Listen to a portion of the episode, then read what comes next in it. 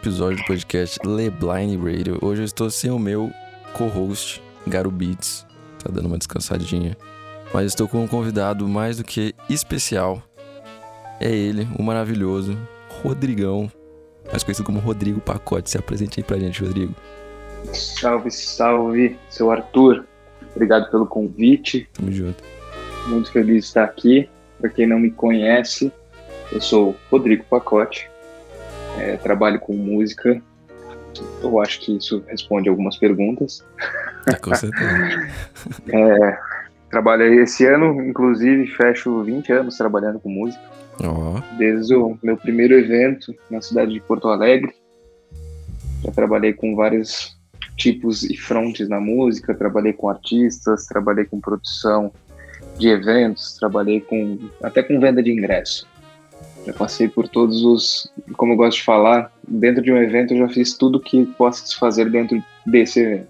Desde o cara que vende ingresso até o cara que bota a banda em cima do palco, até o cara que cuida da banda que está em cima do palco. Trabalhei com grandes nomes da MPB, um pouco do, do rock indie, e hoje tem uma gravadora aí em São Paulo, White Monkey Recordings, trabalha com rap. E à medida do, do tempo aí, a gente vai contando um pouco mais das minhas histórias, históricos e nomes que já passaram pela minha mão. Da hora demais. E você falou que desde o começo assim, da sua carreira você já trabalhou com várias coisas. Então, desde vendendo, vendendo ingresso até organizando evento, etc, etc, etc. Hoje, qual que é o seu foco específico dentro desse mercado musical, fonográfico? Cara, isso é, é uma pergunta que é muito cruel, né? Porque quando a gente trabalha com música, quando a gente trabalha no mercado, no music business, normalmente a gente não tem uma função específica, né? Uhum. A gente faz muitas coisas ao mesmo tempo. Então, hoje, basicamente, o que eu faço é ter um ponto administrativo dentro de uma gravadora, né? Então eu tomo conta de toda a parte administrativa dessa gravadora. Uh, ao mesmo tempo auxilio e cuido também da parte de planejamento de carreira, uh, planejamento de lançamentos, faço um pouco de financeiro, faço um pouco de produção, faço um pouco de, de tudo hoje. E no meu, no meu caminho com a música eu descobri que a gente nunca é uma função só. Né? A não ser que se trabalhe dentro de uma major e mesmo dentro dos, das gravadoras majors, o, a função não é única. Porque se não for multifacetado, no caso, se não fizer várias coisas ao mesmo tempo, não consegue entender qual é a, a, o real esforço e qual é o real trabalho para um artista, entre aspas, dar certo ou para um trabalho ser bem lançado, ou enfim, como queira chamar. Tem que entender meio que um pouco de tudo o que está acontecendo no mercado e na carreira desse artista para poder fazer ele funcionar. Então é muito difícil dizer, ah, eu trabalho com X, sabe? Eu uhum. trabalho com é, artístico. Pô, artístico é muita coisa. Eu trabalho com administrativo. Porra, administrativo é muita coisa. Para ter uma ideia, hoje eu tenho essa frente da gravadora e também assumo a operação completa da editora musical. Então, basicamente, cuido de duas empresas dentro de uma. Mais os contatos com os artistas, mais a parte de, de produção e auxílio, auxílio de produção, direcionamento, brifagem.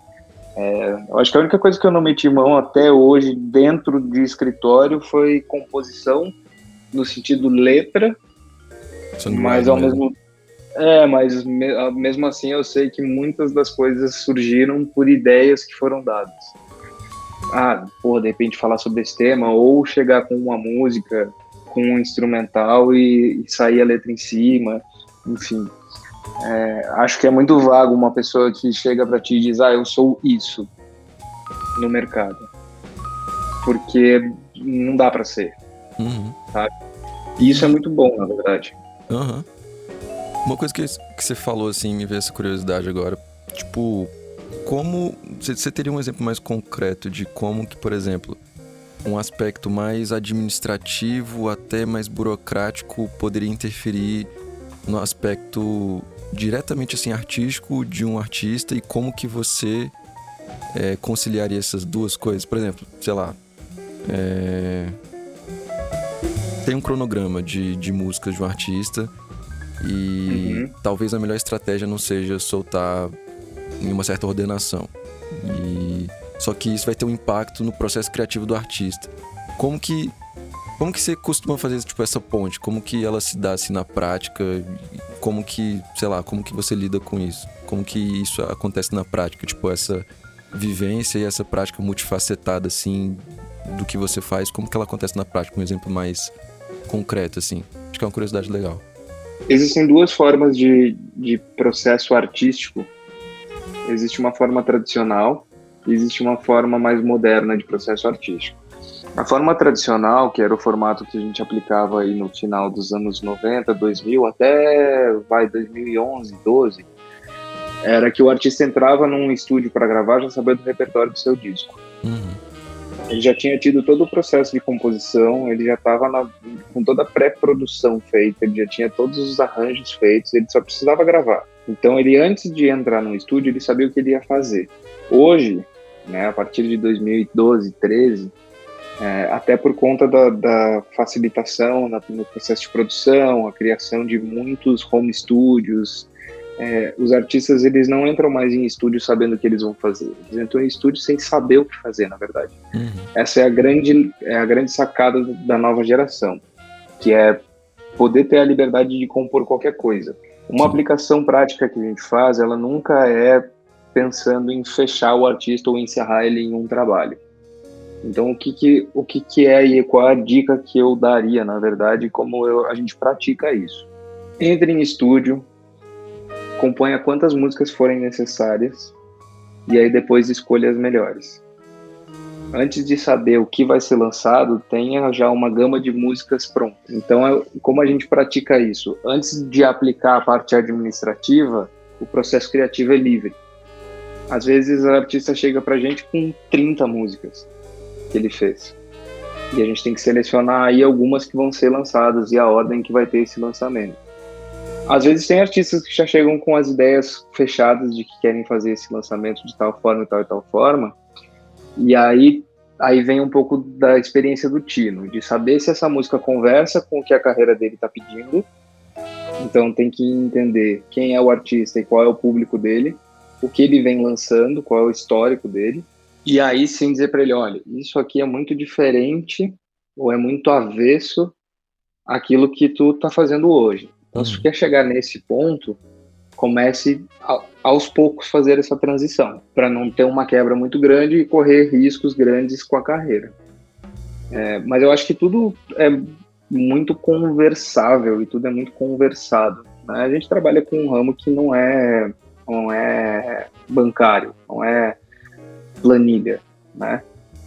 Então nada é extremamente 100% medível. Então a gente tem essa liberdade de, de poder expressar o que a gente pensa como escritório e pelo nosso conhecimento. E o conhecimento que a gente tem não é um conhecimento técnico, uhum. ele é um conhecimento de vivência. Ele é um conhecimento de. Ele é feeling. Assim como o artista tem o feeling de que fez o hit, a gente tem o feeling de que ele fez o hit. Às vezes ele acha que ele fez o hit da, da carreira dele, mas a gente sabe que ele não fez. Porque o artista hoje que tem. É engraçado falar, tipo, tem artistas que eu trabalho que tem quatro, cinco anos de carreira, tá? Eu tô fechando 20, então eu já vi muitas transições de mercado. E eu sei o que elas significam. E eu sei que essas transições influenciam na carreira desse artista de cinco anos de mercado. Esse conhecimento não é, não é técnico, não é, não foi algo que eu, que eu sentei um dia, estudei e vi que era assim. Eu vivi isso. Então eu consigo fazer comparativos. Eu não sei se isso responde a pergunta, se eu fui para outro lado. Não, responde Mas... muito bem. Você falou essa parada do feeling, eu pensei numa, numa coisa aqui interessante. Você falou que não é uma coisa técnica, né? Não, não é uma coisa assim fria, é uma coisa mais de vivência, etc e tudo mais. É...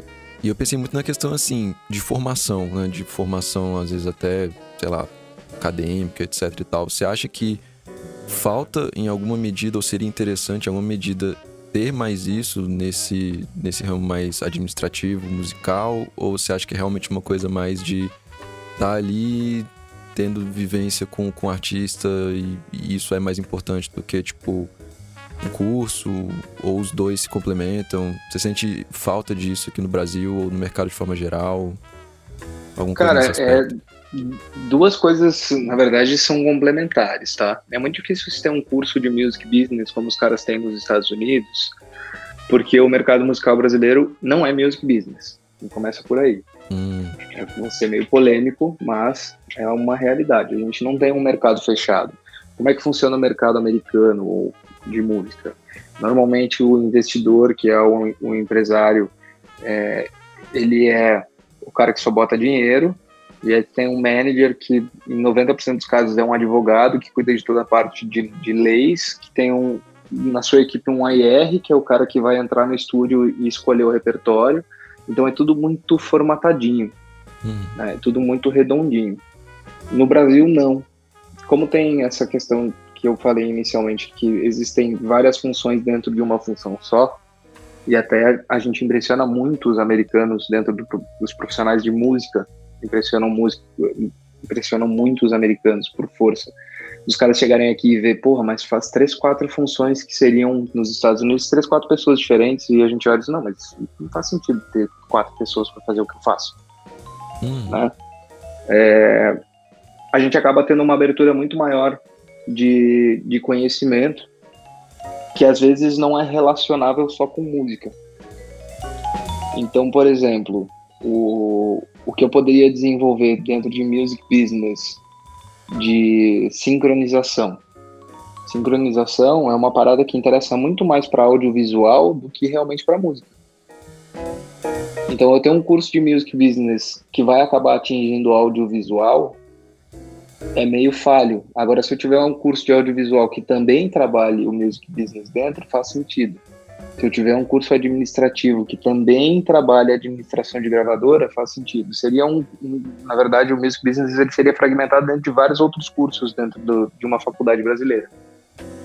Eu teria vários, várias carreiras que poderiam levar à música, mas nunca um curso, porque o curso de música ele seria muito técnico e específico, tá? Hum. Ele é um curso de leis. Porque para entender o music business tem que entender de lei, num, num, processo fonográfico, tá? O processo fonográfico ele é, de, ele é um processo de lei. É entender o que, que é uma obra, o que, que é um fonograma, é entender o que, que é um direito autoral, o que, que é um direito conexo, e isso tudo é lei. Perfeito. Isso, é, isso é tácito. Quando começa a descer para o nível de, de evento, evento não tem regra, porque existem muitos eventos diferentes tem o show que é numa praça pública para 50 mil pessoas, ele é muito diferente de um show que é feito para diretores de uma empresa. A postura é diferente, o tipo de trabalho é diferente, a comunicação é diferente, é, que também é diferente de um artista independente iniciante que faz um show numa casa de show, que muitas vezes não consegue cobrar um cachê. O tipo de controle que ele vai ter que ter é diferente. Então são muitos pormenores dentro de eventos e vários pormenores dentro do music business no geral, que não teria como se fazer um curso. Eu não tenho, eu não consigo visualizar uma faculdade de music business. Eu já pensei nisso várias vezes, mas realmente sempre acabo travando nesse processo de que dentro de uma faculdade de administração podia ter administração de gravador. Para o cara entender os, é, porque daí o cara entende os royalties, entende as porcentagens, como é que ele vai fazer a distribuição, como ele faz o entendimento disso, ou uma administração de editora, que ele entende as porcentagens das obras, o quanto ele tem que pagar para cada um, como é feito esses recolhimentos. Isso tudo faz parte de uma administração, porque o cara vai lidar com planilha no seu dia a dia. Hum. Mas ele lida com planilha que fala diretamente com a música. Então é um pouco complicado, mas eu acho que é complementar. O cara que gosta de música, o cara que, que gosta e que quer entrar no music business, eu diria assim, primeiro entenda onde você quer entrar. Você quer entrar no music business fonográfico, e aí a gente vai para selos, gravadoras e afins. Estude, tem cursos, estude leis. Entenda a, a, a base das leis de direito autoral brasileiro. É, é o mínimo. Quer entrar no mercado de eventos? Procure profissionais ou procure eventos e se, se envolva com pessoas que já trabalham nesse mercado, porque não tem regra. Vai ter que começar a aprender fazendo. quer entrar para o ramo de empresariamento artístico, procure informação de pessoas que fazem isso, busque pessoas que fazem isso, tente extrair o máximo delas, porque também não tem regra. O empresário brasileiro não tem regra, ele tem vários modelos diferentes. E é tudo meio assim. E aí, do momento em que você entende que, ah, é isso então que eu vou fazer, aí tente achar um conhecimento mais aprofundado sobre isso, que realmente existe, existem cursos. É, eu vi um curso, para quem quer introduzir, posso fazer um merchan rápido? Claro, manda ver. Tem um curso da PUC Rio, que se chama Música e Negócio. É, eu, inclusive, fiz esse curso para ver o que, sobre o que se tratava. É um curso extremamente introdutório, muito bacana, que ele vai te dar uma base do que é o mercado de música, do que é um evento. É, ele dá uma base geral, geral mesmo, para entender para onde se, se vai seguir. Então ele conta desde o princípio da história do mercado, como o mercado surgiu lá com os compositores de música clássica até os dias de hoje. E aí eu começo a ter a noção de realmente para qual caminho vai seguir. É, agora, cursos específicos e aprofundados, aí tem que correr atrás e saber o que quer fazer, porque tem cursos brasileiros, tem cursos internacionais, tem masterclass, tem, tem um monte de ferramenta que pode auxiliar, mas primeiro tem que descobrir o que, que qual é o ramo dentro do music business. Massa demais. Da hora demais. Uma coisa eu tava falando também, enquanto você falava, eu ia pensando um pouco nisso. Tipo, eu vejo pouco aqui no Brasil, sei lá, uma rapaziada querendo ser porra, eu, quero ser um, um, manager, eu quero, eu quero ser um AR, eu quero ser, porra, um, tipo um produtor executivo, etc, etc, etc. Você, você já se perguntou, já se pá, até achou uma resposta por que, que será que isso acontece? Porque, tipo assim, produtor executivo é uma parada que eu imagino que seja da hora pra caralho, saca? Tipo, você tá ali envolvidão, principalmente aqui no Brasil, né? Como você falou, envolvidão, tipo, em todas as etapas, saca? Desde da parte mais administrativa, é, de legislação e o caralho, até passando pra, pela parte assim de composição, seleção de repertório, etc, etc. Então, mano, você tá em contato ali, tipo, com a música, com o fonograma do início ao fim, saca? Isso é muito doido. Uhum. Mas eu não vejo, tipo, porra, um molecote que, sei lá, ele cresce ele, porra, não, sei lá, não quero ser produtor executivo, eu quero ser, porra, eu quero ser artista, eu quero ser beatmaker, quero ser um bagulho doido, assim. Por que que você acha que, tipo, na verdade são duas perguntas. Você acha que falta pouco pouca, poucas pessoas nessa área aqui no Brasil. E por que, que será que as pessoas buscam menos? Se, se realmente tem pouco ou não? O que, que você acha sobre isso? Eu vou resumir, na verdade, em, em poucas palavras e depois eu vou abrir. Em poucas palavras, resumindo, tem pouca gente que quer fazer esse trabalho porque a gente cresce com a mentalidade de que música não dá dinheiro. Uhum. É, isso é, é, um, é um conceito que existe. Aí, abrindo 99% das pessoas que trabalham com música, hoje, um dia já sonharam em ser artistas. Já cantaram, pelo menos. Perfeito. Tá? É, a gente acaba descobrindo, e eu passei por esse processo, a gente acaba descobrindo que a gente é mais válido em outro ponto dentro do mercado. Mas não necessariamente é aquilo que fez a gente chegar no mercado o que fez a gente chegar no mercado foi ter banda, ter, ter grupos, é, sonhar um dia em realmente viver de música como artista. Porque também tem aquela ilusão de que o artista, tem, tem aquela personificação do artista, né? Que carrega um, um, é, um status que muita gente quer atingir. Agora, isso não quer dizer que tenha poucos profissionais. Tem vários, tá? Só que tem poucos bons profissionais. E aí é outra coisa cultural do brasileiro, que infelizmente é cultural do brasileiro. A gente não sabe organizar as coisas. É muito difícil ter alguém que organize. A gente tem muita gente que quer agir e tem conheço muitas pessoas que querem agir, que querem fazer, mas não tem é, base para isso eu vou, eu vou falar uma coisa de novo, polêmica. Tem gente que não consegue arrumar a sala de casa e quer arrumar a carreira de artista.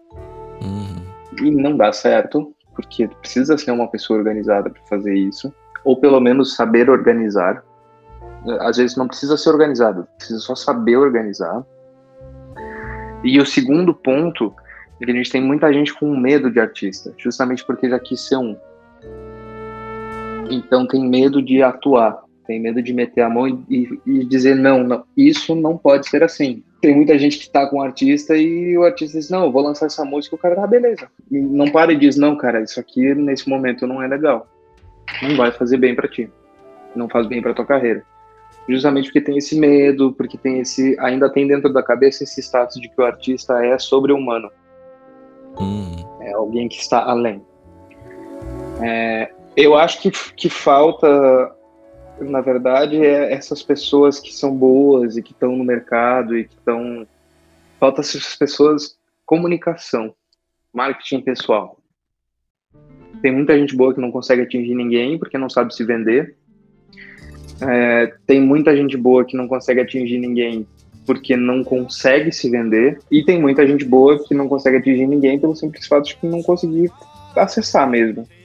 Porque uma coisa que, que eu aprendi também nesses anos todos é que se não pegar o telefone e ligar, tu nunca vai ter uma resposta. É, eu tô ligado. Então, assim, não adianta ficar sentado em casa esperando as pessoas te procurarem.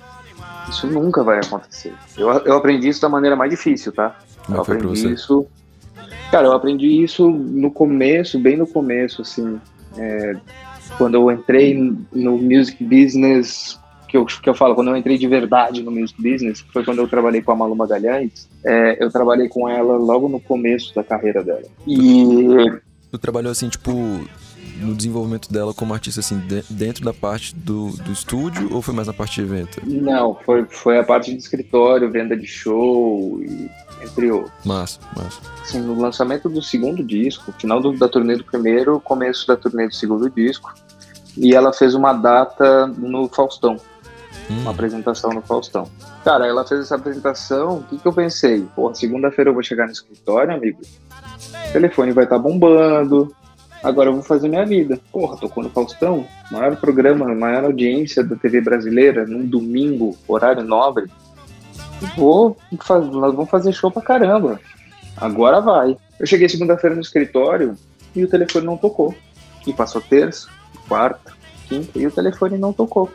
Naquele dia eu pensei, caralho, se eu não puxar o telefone e ligar e avisar as pessoas que ela teve no Faustão, ninguém vai me ligar. E aí eu me dei conta que se eu não fizesse isso pra minha vida, se eu não puxar o telefone e não ligar para as pessoas, ninguém vai me notar.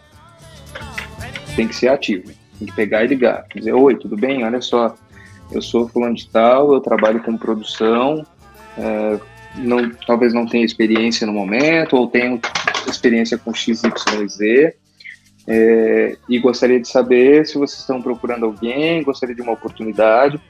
Se não, amigo, não dá certo. Isso vale assim para tipo qualquer pessoa que tá nessa, nessa cadeia de, de produção, em qualquer nível, né? Eu imagino também, tipo, você pode ser, velho, um puta artista como a Malu era, eu acho que ela sempre foi, assim, uma artista, tipo, de envergadura boa, tá ligado? Artística, uhum. pá.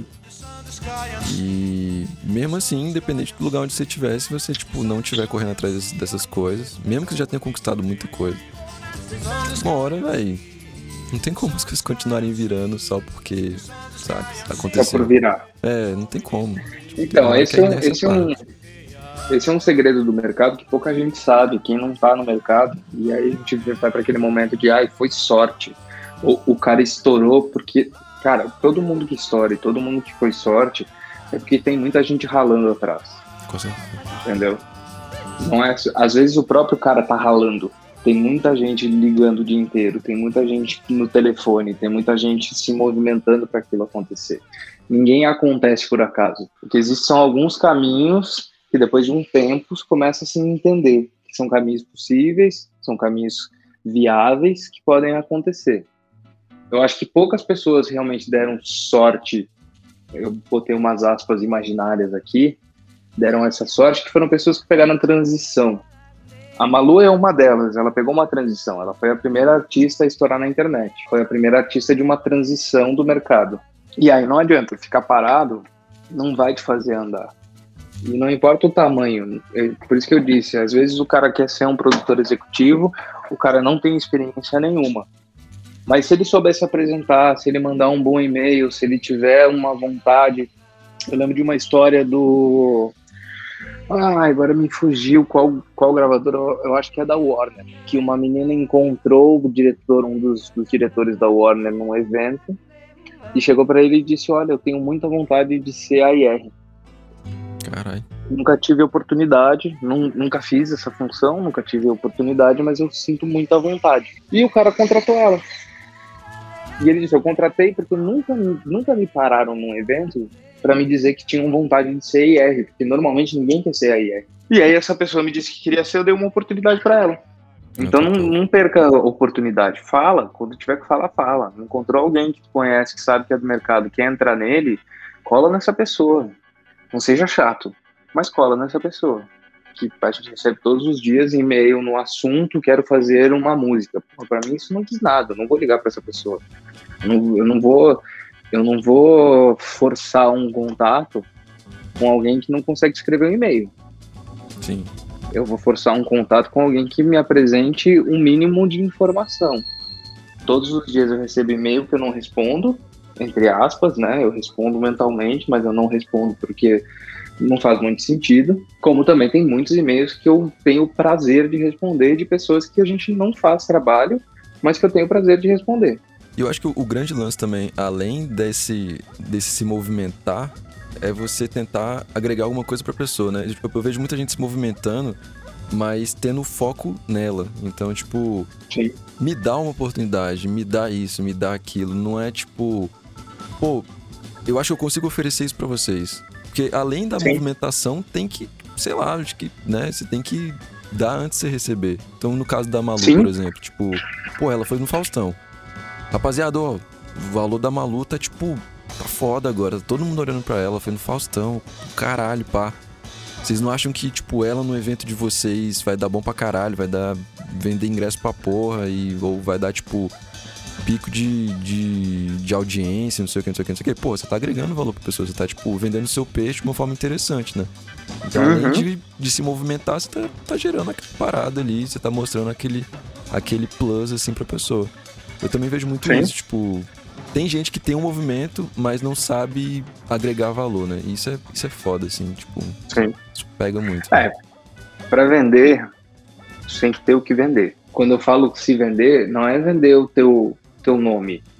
Você tem que vender a tua experiência ou a tua vontade. Uhum. E essa vontade de experiência tem que estar em consonância com a busca. Se eu for vender uma geladeira, eu tenho que vender uma geladeira para alguém que esteja precisando de uma geladeira. Total. Se a gente trocar em miúdos, é tu entrar num, num Casas Bahia e o vendedor fica falando dele e não dos produtos que tem à venda. Perfeito. Pô, eu sou o Jefferson. Pô, você é um cara muito legal. Cara, eu quero comprar uma cama. Não, mas eu, pô, estudei em tal lugar. Foda-se, eu quero comprar uma cama, velho. Me fala sobre a cama. Ah, eu durmo. Me fala sobre o, o, que você tá me vendendo. É, me fala sobre o que você tá me vendendo. Tu precisa me vender. E não, não quero saber de ti agora nesse momento. Mas eu acho que a gente tem uma renovada de mercado aí, que tem uma molecada entrando no mercado que já vem com um pensamento diferente, uma desconstrução, e isso vai fazer muito bem. É, vai, vai inspirar muita gente, tanto novo quanto velho. Eu me sinto inspirado por uma molecada aí já não sou tão velho, mas já não sou mais tão novo, né? Acompanhei algumas transições no mercado e eu me sinto inspirado porque eu acho que vai ter algumas mudanças. Eu acho que, tipo, essa nova geração e até as gerações de transição, assim, é, foram muito influenciadas por esse bagulho da internet e uhum. a internet modificou, tipo, muita coisa. Então, eu acho que o pessoal mais das antigas, assim, com todo respeito ao pessoal das antigas, mas assim, eu acho que era um pessoal que não teve muita opção de decidir, de, de escolher o que, por exemplo, ia fazer da vida. Então, acho que era uma mentalidade mais. Você tem que fazer tal coisa, você tem que fazer isso e aquilo para ter tal trabalho, e carteira assinada, e tananã, tananã, e constituir uma família, e, e é isso, tá ligado? Então, tipo, era uma coisa muito mais quadradinha. E acabava que era uma coisa muito mais afunilada também.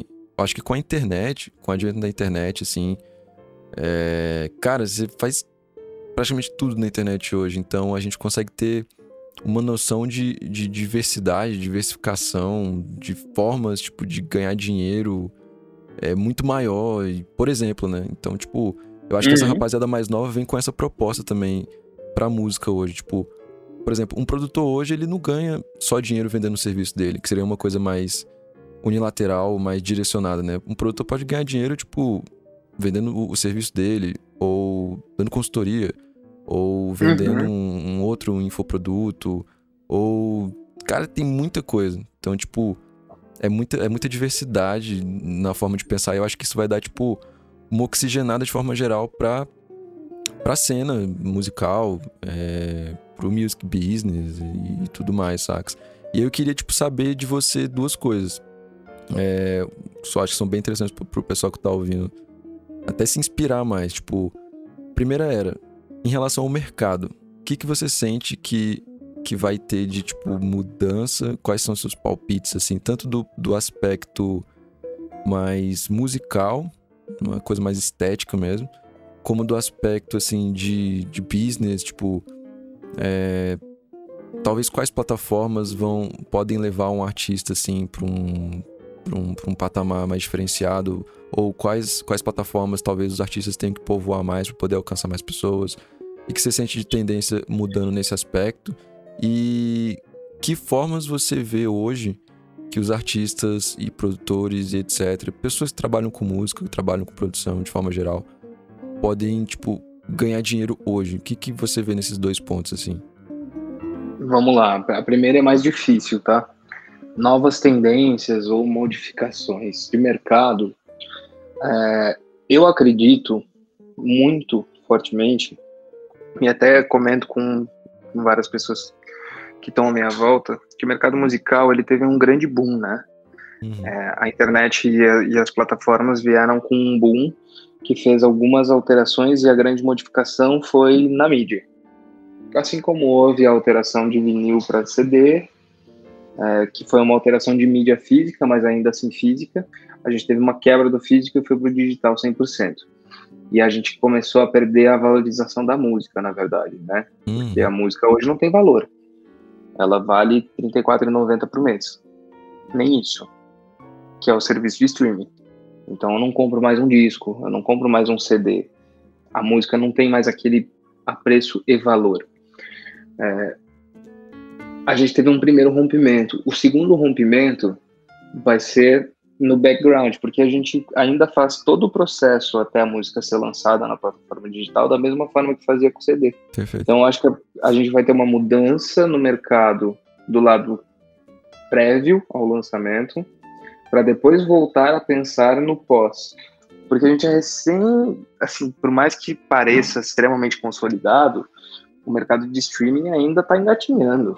Para para pensar, nós estamos em 2021, 2015, ter uma. 2015 estava um pouco melhor, mas 2014, cinco anos atrás, 2014 ter uma música numa plataforma era sinônimo de status, não de dinheiro. Ninguém ganhava dinheiro com streaming. Ganhava dinheiro com show. Streaming não era uma coisa extremamente rentável. Mas era uma forma de se vender dizendo, pô, tô no Deezer, tô no Spotify. Houve essa quebra. Agora as pessoas vivem de streaming, né? Uhum. Inclusive, você já começa, essa é uma das formas de se ganhar dinheiro com música, é viver de streaming. É, tem gente que realmente vive de streaming hoje. Na pandemia, agora, principalmente, muitos artistas têm vivido de streaming, porque não podem fazer show. Então tem, tem vivido desse, dessa renda, só não houve alteração na parte que eu trabalho. A gente ainda faz tudo igual. Então acho que é isso que vai mudar. Depois a gente vai pensar, e aí a gente começa a pensar num futurismo aí de, de formas de se, de se encontrar música. E eu acho que é outra coisa que também vai mudar. Com o advento de Alexa, Google Home e, e entre outros que são por comando de voz, a gente vai ter um repensar das músicas como repertório, nomes e afins, para que elas sejam mais fáceis de ser encontradas. Mas as mídias ainda vão continuar existindo e acredito que por muito tempo ainda o streaming vai comandar. Um artista e artistas hoje é, tem milhões de fontes de renda. Agora já respondendo a segunda pergunta, né? Uhum. As fontes de renda de artistas, produtores e afins, elas são extremamente fragmentadas. E aí a gente passa pelo por aquilo que eu falei ali atrás, que é fonograma, obra. Eu tenho streaming, e aí é muito importante todo produtor, todo saber negociar isso, porque às vezes o cara não sabe negociar. isso é muito importante. A música vai para uma plataforma de streaming, saiba negociar o seu valor de streaming. Saiba dizer, puta, me, me dá 5%, me dá 10%, eu quero 15%. É, saiba balancear o valor fixo do valor de streaming. Então, porra, me paga aí, me dá mil reais para essa produção e mais X% do streaming para cobrir minha produção. Saiba negociar porcentagem em obra e lembre-se que hoje os produtores não são mais os produtores de muito tempo atrás, são aqueles produtores que metem a mão na massa, que fazem composição. Então, brigue pelo seu valor em obra, sua porcentagem em obra equalitária. A divisão sempre tem que ser igual, hoje em dia. E também não esqueçam de pedir para se colocar no fonograma como músico acompanhante, que infelizmente o Brasil não tem a subseção produtor. Só existe produtor fonográfico, não existe produtor musical. Por quê? Porque daí tu tem a renda fixa do pagamento, tem a renda variável da, da plataforma, se tem lá o teu cadastro e registro que é necessário em UBC, Abramos, para poder recolher obra e fonograma. Só aí já tem quatro composições de valores que no fim do mês, às vezes, e se as músicas forem boas, se o catálogo for bom, rola uma grana. Tem, dá para tirar um dinheirinho legal.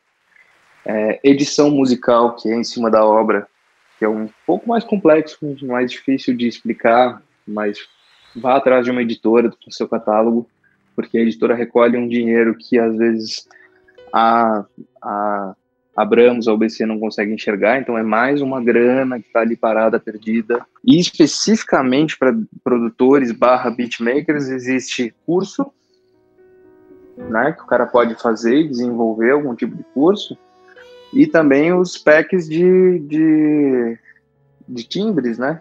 Uhum. Então, pode tem alguns timbres que são específicos e característicos das suas produções, as pessoas gostam, pode formatar isso e vender. Pode vender beat na internet, BeatStars. Agora tem, inclusive, o pessoal da Academia de Beats criou um, uma plataforma brasileira para venda de beat. Então, cara, tem muita possibilidade de se ganhar dinheiro com música, mas precisa se enxergar todas elas. O que eu diria que é o meu pilar central sempre é streaming, obra e fonograma. Esses são os três mínimos. Tem que ter porcentagem nos três. Perfeito. Dali pode desencadear mais coisas. Mas sem esses três e sem o entendimento de que precisa ter esses três como um pilar, cara, alguma coisa está errada. Se tu não tem, não, se não foi atrás da UBC ou da Abramos ainda para se registrar lá e poder recolher dinheiro de obra, recolher parte de fonograma, alguma coisa está errada. Tem que ir. Bate lá, os caras estão sempre precisando de associado, eles amam um associado novo. Eles vão estender o tapete para tu assinar com eles. E tenha certeza, no fim do mês, vai gerar um dinheirinho. Dependendo do número de execuções, de como a música anda, como não anda, gera um dinheirinho. Às vezes, tem música, que nem eu tenho música guardada de 10 anos atrás, que ainda rende. Tá lá. Toda vez que é executada, cai um dinheirinho. Pois é. Eu, eu, eu, eu até queria te perguntar isso, que é uma coisa bem interessante eu, eu tenho a impressão de que as pessoas, elas ficam meio céticas, assim, se, se é possível, por exemplo, viver de música dessa forma. Porque a gente tem. A gente tem alguns relatos são muito dísparos, assim, entre, entre as pessoas. Por exemplo, é, sem querer entrar na intimidade de ninguém, mas aconteceu recentemente a, aquela. Uma polêmica envolvendo o Hot e o Oreia.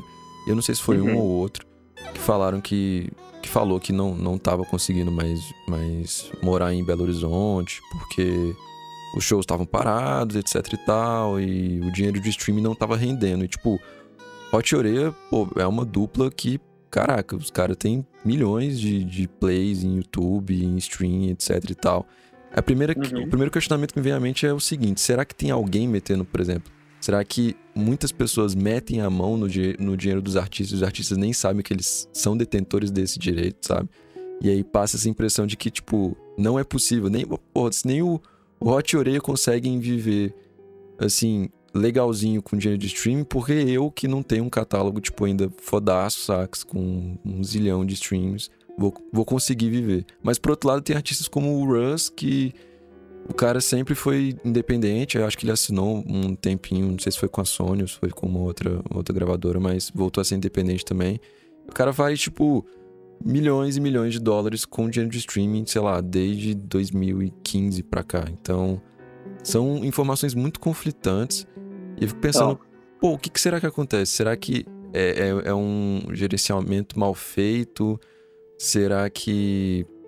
O que, que, será que acontece, saca? Uma outra coisa eu também fiquei com dúvida, assim, eu queria saber a sua opinião. Não sei se é polêmica, mas se entenderia assim. É, se você acha que talvez essa falta de grana também, que, que a gente tem impressão ou realidade que aconteça, vem de uma má distribuição dessa renda.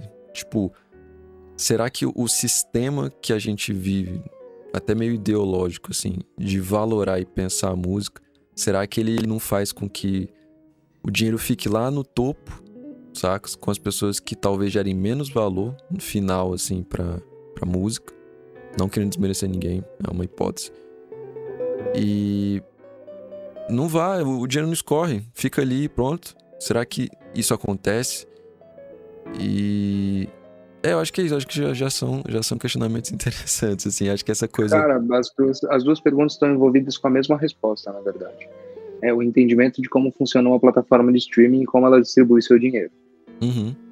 A questão inicial, a primeira, tem que se ter muito cuidado quando se fala em nessa dificuldade de vivência através de streaming, é, e principalmente quando se fala de artistas de médio grande porte, porque artistas de médio grande porte geralmente já estão assinados com algum selo. Perfeito. Tá? E aí depende de como é a negociação com esse selo. Tem artistas que eu conheço hoje que são gigantes e que não ganham nada de streaming, mas porque assinaram um, um contrato com um adiantamento também estratosférico, torraram o dinheiro em carro, casa, bebida e roupa. Uhum e não reinvestiram na sua carreira. Pegaram o seu lá, seu um milhão de reais e não guardaram dinheiro para botar na, na própria carreira, gastaram esse dinheiro. Hoje estão pagando o buraco do um milhão que pegaram no começo. Segundo ponto, e aí já mais especificamente em plataforma de streaming, a gente tem duas coisas que são muito discrepantes quando a gente fala Brasil e Estados Unidos. Tá? A gente não pode esquecer que o play na plataforma de streaming no Brasil é pago em real mesmo recebendo em dólar. Porque Sério? a gente recebe em dólar. Sim. Ai, o Play no Brasil ele é feito em real, convertido em dólar e pago. Caraca. Porque ele é calculado na moeda corrente. O Play nos Estados Unidos vale mais. E é por isso que artistas americanos ganham mais dinheiro. Uma outra dúvida, só fazer um parêntese. Tem artista, por exemplo, dois artistas BR, sei lá, um artista. Vou pegar assim, Matue, pronto. E um uhum. artista pequeno. Eles recebem por play, se fosse botar nessa base por play, eles recebem Sim. de forma diferentes por conta da envergadura deles? Por exemplo, será que na, sei lá, para pessoa que não assina, por exemplo, a, o premium do Spotify, talvez os anúncios mais caros estejam, tipo, nas músicas falando do Matway e, consequentemente, ele ganha mais dinheiro por stream. tô fazendo aspas imaginárias também. Ou é tudo igual? Não, não, é tudo igual. Todo mundo recebe igual. É igual entre aspas, tá? Porque Matue ele é Sony. Ele mesmo não sendo, ele é distribuído pela Sony. E grandes gravadoras geralmente têm contratos melhores.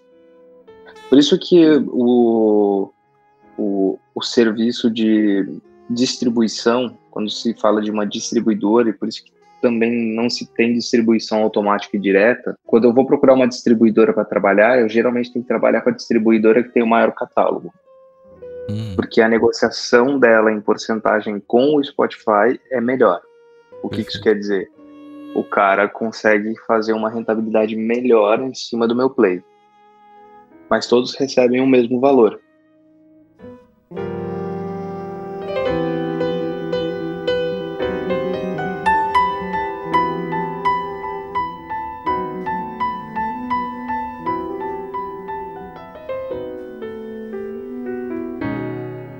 Que é isso que as pessoas. Aí polemizar, mas as pessoas não entendem. Ser um artista é ser o dono da sua própria empresa, que é você mesmo. Seu nome é a sua empresa. E toda empresa precisa de um marketing, precisa de um, uma gestão, precisa. Então, assim, aquele nome que te leva, ele precisa ter todo o processo e entendimento na cabeça como uma empresa. Ele precisa ter esses departamentos funcionais, né? Não adianta só ter o nome, só ter a empresa e não ter mais nada. Aí quebra. E cada lançamento é um produto. Então encara-se o lançamento de uma música como o lançamento de um produto novo de uma linha dessa empresa. E eu acho que uma coisa também que, tipo, tá associada a essa questão de não se enxergar como uma empresa é a questão de não, não enxergar que você precisa de uma equipe, né? Tipo, e uma equipe Sim. até relativamente grande, assim. Não, gigante, mas tem que ter uma equipe mais mais volumosa para poder fazer isso acontecer. Tipo, é Sim. muito improvável que você sozinho vai conseguir dar conta das questões técnicas de produzir uma música, por exemplo, das questões de como você vai divulgar essa música, como que você vai preparar, sei lá, de identidade visual nas redes sociais, como que você vai é, qual, qual, campanha você vai gerar a partir daquilo, tipo, cara, é muita coisa, é muita coisa para uma pessoa só fazer. Então, tipo, é fundamental ter uma equipe por trás, saca? E o que, que você, tipo. Como que você vê. Como que você vê uma equipe dividida, assim, pra, pra um artista e, e pra um projeto? Tipo, o que, que você vê que precisa pra esse, pra esse tipo de coisa virar? Quais outras, outras, outras pessoas envolvidas, assim? A gente já falou de um monte aqui, né? Tipo, falou dos produtores, falou Sim. dos produtores executivos, AI e tal. O que mais você vê que compõe essa equipe pra um artista, assim, dar certo? Cara, para um artista dar certo, ou pelo menos ter uma possibilidade de dar certo, ele não precisa ter muita gente, na verdade. Ele precisa ter uma pessoa. Porque se ele for a pessoa que faz tudo, ele não faz mais arte, ele fica só vendo essas outras partes. Ele passa o dia inteiro cuidando da burocracia e esquece de fazer música. Perfeito. E é fácil isso acontecer. É a dica que eu dou para todo artista iniciante. Tem aquele amigo que gosta do seu trabalho, que tem vontade de trabalhar com música, abraça esse cara e, diz assim, cara, vamos pensar junto e vamos junto. E deixa esse cara trabalhando o lado administrativo enquanto está trabalhando o lado artístico. Por isso que eu falo, às vezes não precisa muita gente, precisa de uma pessoa que tem muita vontade. Porque às vezes essa uma pessoa vai fazer um trabalho de 15 e é o que a gente está acostumado. Eu já trabalhei em escritório trabalhei com a Luísa Posse, né? É, trabalhei cinco anos com ela. Eram três pessoas no escritório. Cuidar um de escritório show, muito de pequeno. tudo. De tudo. Três pessoas cuidando de tudo. Das três, na verdade, duas eram ah, reais atu atuantes e uma era backup. Caraca. Então, não precisa de uma estrutura gigantesca. Precisa ter uma boa pessoa. E às vezes a boa pessoa é só aquela que tem vontade. E aí as coisas começam a acontecer, porque tem um fluxo, né? Isso é outra coisa, a internet nos traz fluxo. Precisa de fluxo de lançamento. Não adianta só lançar um disco e não lançar uma música hoje e lançar a próxima daqui a seis meses. Daqui a seis meses a tua música já está esquecida. Você é. tem que ter uma constância. Uhum. Tá, uma né? coisa que eu. Que o Cristiano. Pode continuar, só eu vou guardar. Não, não, eu ia dizer aí, assim vai. É, a minha dica é tenha pelo menos uma pessoa junto contigo. Essa pessoa pode desempenhar uma função muito importante e não precisar de outras. Cara, eu achei, achei essa sugestão boa pra caralho. Papo reto, tipo, foi tipo insight aqui. Porque geralmente quando a gente, porra, a gente é artista, vamos supor, né? Porque eu quero começar minha carreira. A primeira pessoa que geralmente o pessoal pensa em ir atrás, se pensa, né? Que já é um primeiro passo muito grande, pra você pensar em ir atrás de uma outra pessoa para te ajudar.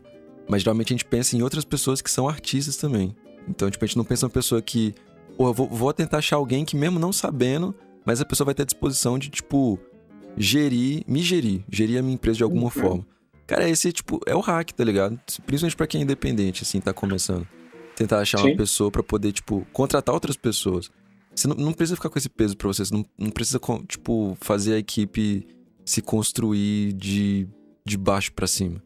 Acho que é de, de cima para baixo, tipo, do topo, tá ligado? Do cara que tem uma lábia da hora, não de enganar, mas assim, que sabe desenrolar, né, verbalmente falando uhum. assim, tal, tal, tal, tal.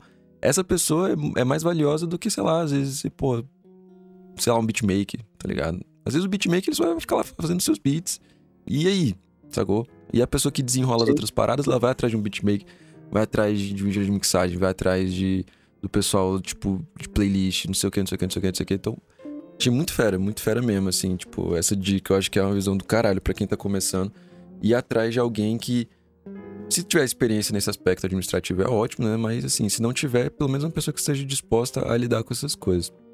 E... É, eu conheço, eu conheço bons produtores, bons planejadores de carreira, conheço boas pessoas que hoje trabalham no mercado que começaram com fã-clube, que começaram hum. sendo fã e acabaram trabalhando com as bandas que eram fã.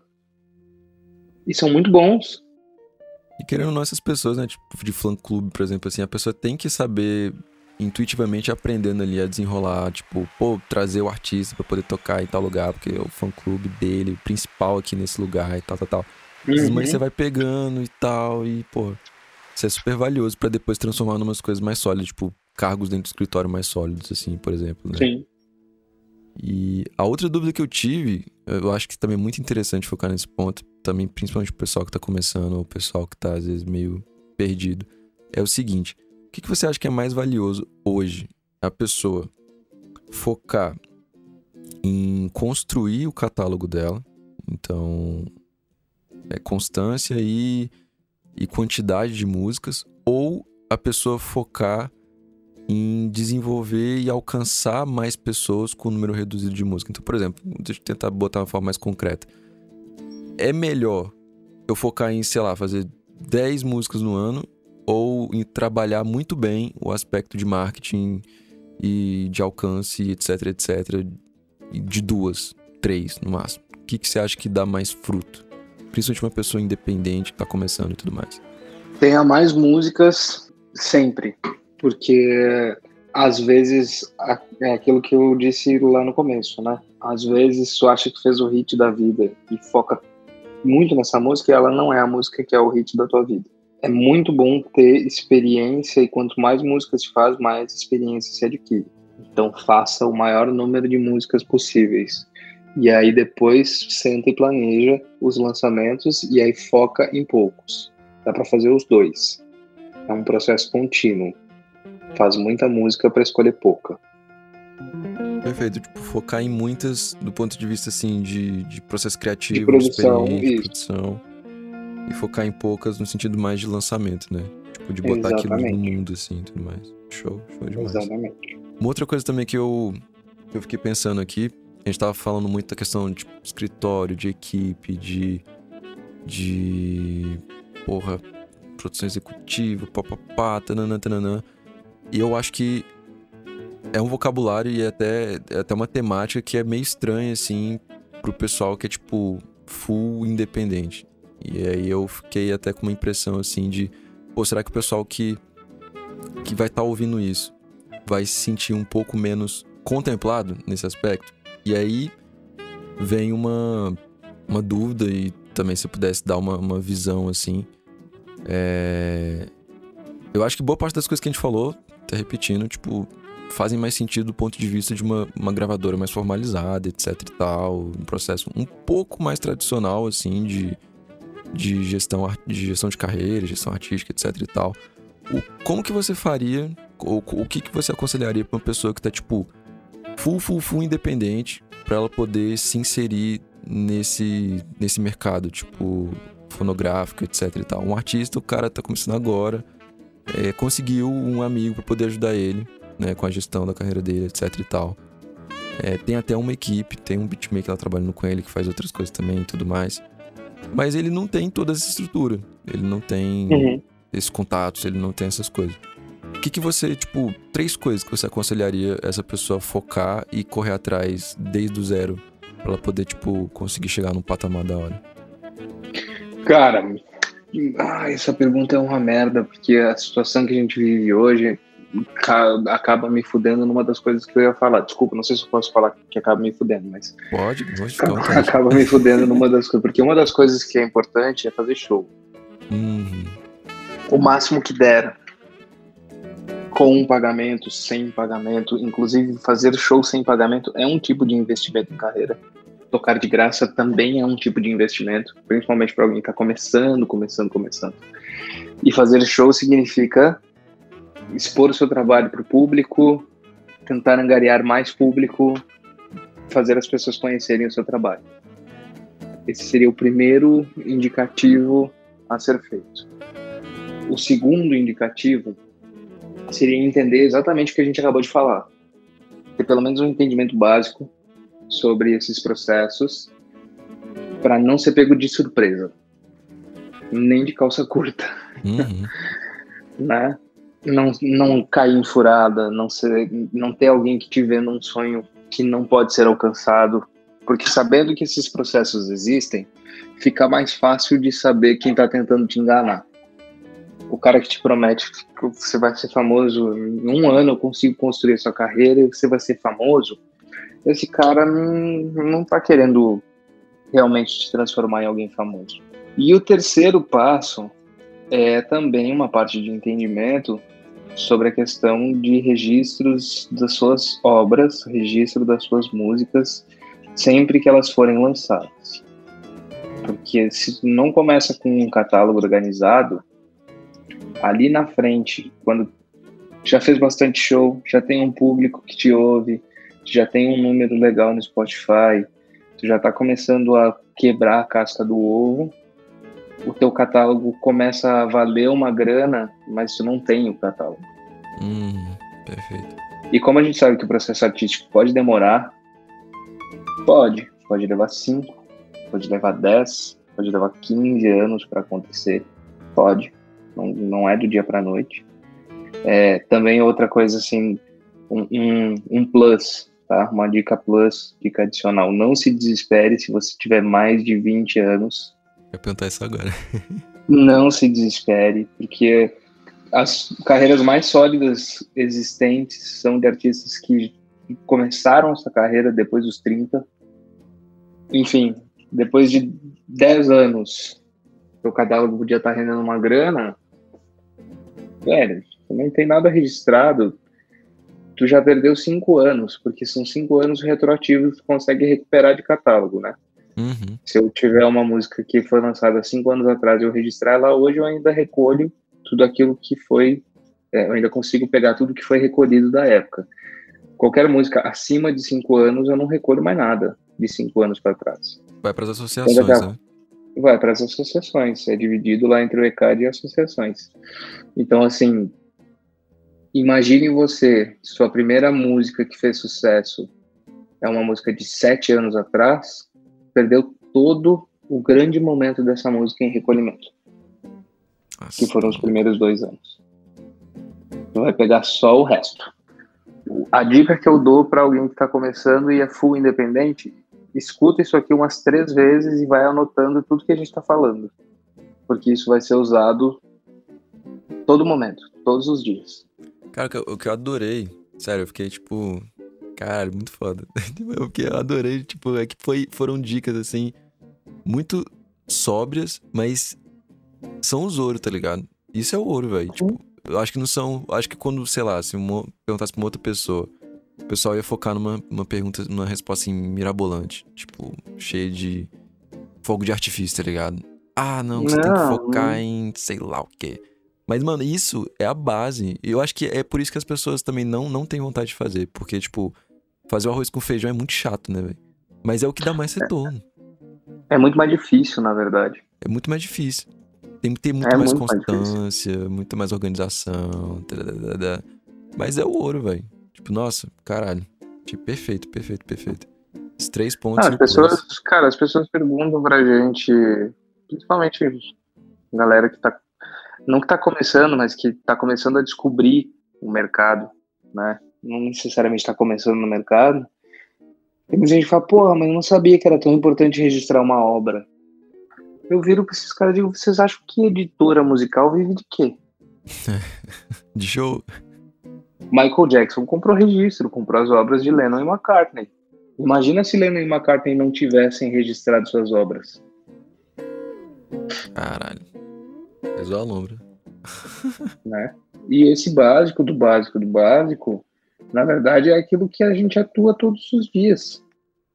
Então, assim, dizer que não, eu poderia chegar aqui e dizer, não, o processo mais importante que você precisa agora, como for independente, é, é sair distribuindo flyer e pintar o cabelo de verde, chamar atenção, não faz o menor sentido. Porque isso não vai agregar nada ao longo prazo.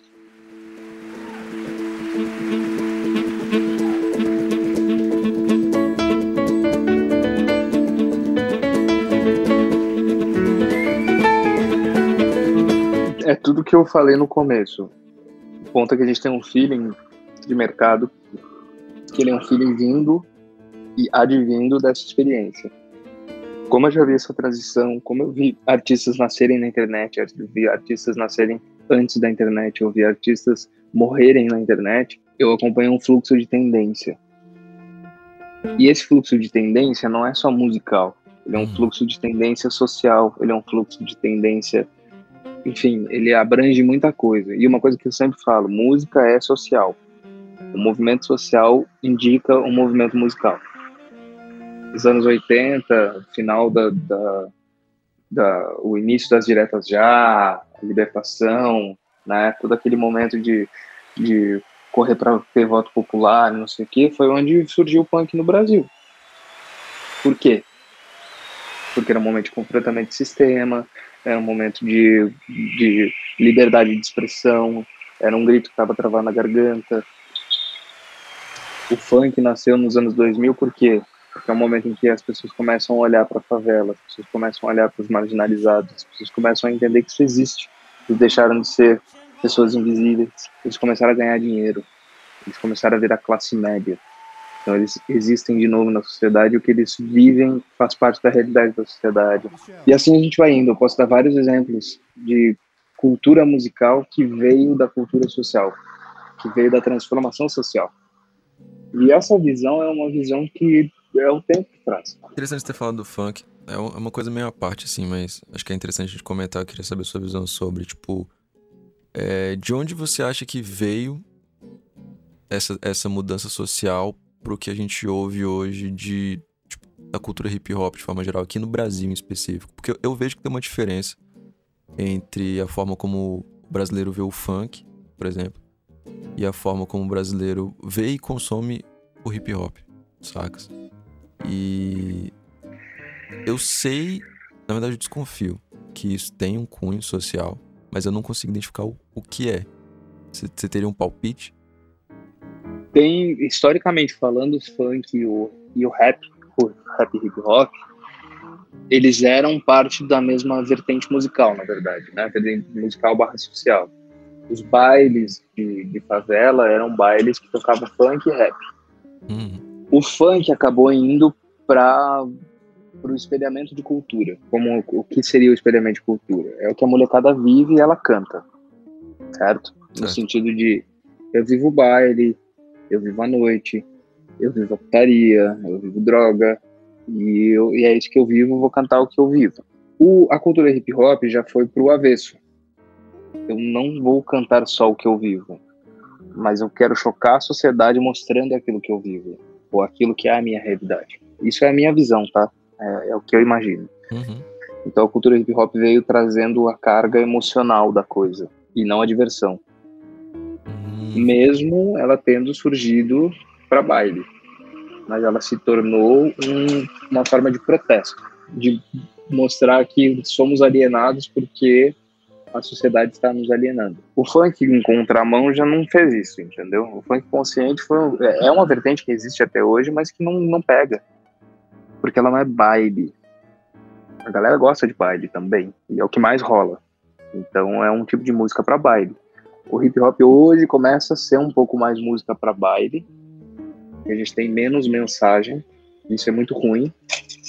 A gente ainda tem mensagem, mas tem menos. Hum poucos artistas que realmente botam o dedo na ferida, como Racionais botavam, né? A gente vê um empobrecimento na, na, na lírica. Mas tudo parte de um processo de. E aí veio o processo também social, que, na minha interpretação, faz sentido. Não sei se, se fará sentido falar, falando isso, se todo mundo vai entender, mas vem do processo de que é uma juventude livre, uma juventude que busca prazer. A gente tem uma juventude que, que busca prazer, é extremamente hedonista e isso se reflete no número infindável de festas durante a pandemia que não pode ter, as pessoas não conseguem ficar em casa, elas querem ter prazer, elas querem ir para baile, então automaticamente a gente acaba tendo uma alavancagem desse desse novo ritmo de festa, né? Com certeza. Não, é, não à toa o reggaeton, que é o funk latino-americano, tomou conta do Brasil. Sensualidade, músicas que são preparadas para uma festa. São músicas que são preparadas para as pessoas se envolverem, dançarem, se envolverem é, sexualmente. Tem todo essa, essa, esse sex appeal dentro da música. Acho que faz total sentido. Acho que você falou faz total sentido. Acho que é talvez por isso ainda que, que tipo, o hip hop de forma geral não tem ainda uma penetração mais profunda, principalmente no Brasil, hoje. Porque, como você falou, tipo, essa associação com esse aspecto social mais latente, né, nos últimos anos aqui, principalmente no público mais jovem, ela, tá, ela começou a aparecer aqui de forma mais forte no hip hop de forma geral, uns 5 anos, uns, no máximo uns 6 anos, sacas? Então é muito pouco tempo. Enquanto esses outros Sim. estilos, ou eles já vêm com essa pegada de fábrica, e aí não importa quão recente ou quão antigo é, a penetração deles já é com essa proposta, então é muito mais fácil a assimilação, é muito mais fácil a difusão também. Ou ele já uhum. vem de berço com essa, com essa pegada, né? Como é o funk. O reggaeton acho que é isso, é, tipo, ele já veio com. Ele já entra aqui na, na, na nossa cena musical e cultural já com essa proposta. Então, a penetração já é muito mais viral e. Penetração para muito engraçado, né? Tipo contexto, mas ele já entra assim de forma muito mais viral, muito mais é, enfática. Ao passo que o rap não, né?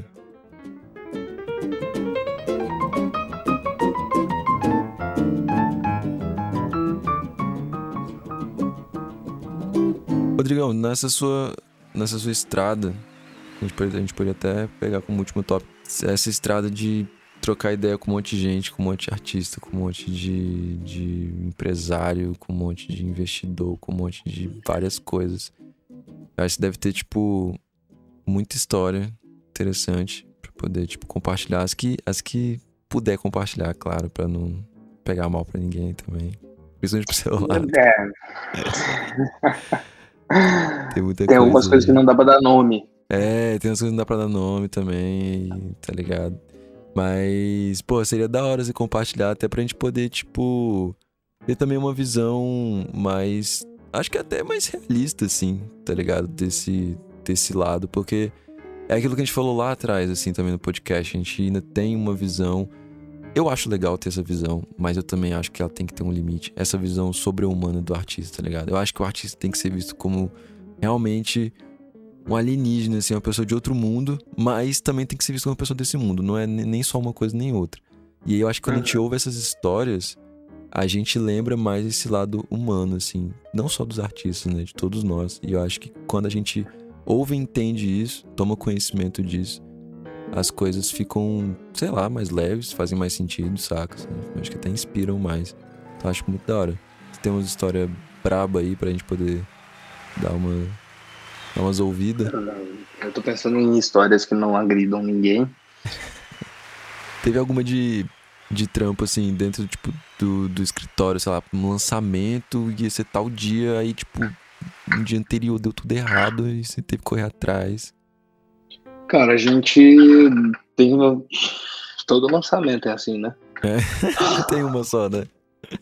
Não tem uma só. É porque, na verdade, assim, os lançamentos, eles não são, não, não são doloridos, vai a gente planeja, até porque geralmente os lançamentos eles são planejados e, e colocados em voga pelo menos 20 dias antes. Hum. Né? Então eu incluo na plataforma pelo menos 20 dias antes. Mas já teve lançamento que não saiu. Sério mesmo? Sério. Tudo certo, 20 dias antes, estava lá, tudo bonito, tudo bonitinho, funcionando, rodado. Acordei no outro dia, seis da manhã, e geralmente os lançamentos que a gente faz é na sexta. Sexta é um bom dia, virada de playlist e tal, tem toda um, uma lógica por trás. Eu acordei e não estava online. Nossa senhora. E descobrir qual foi o problema. Achar o dono do problema.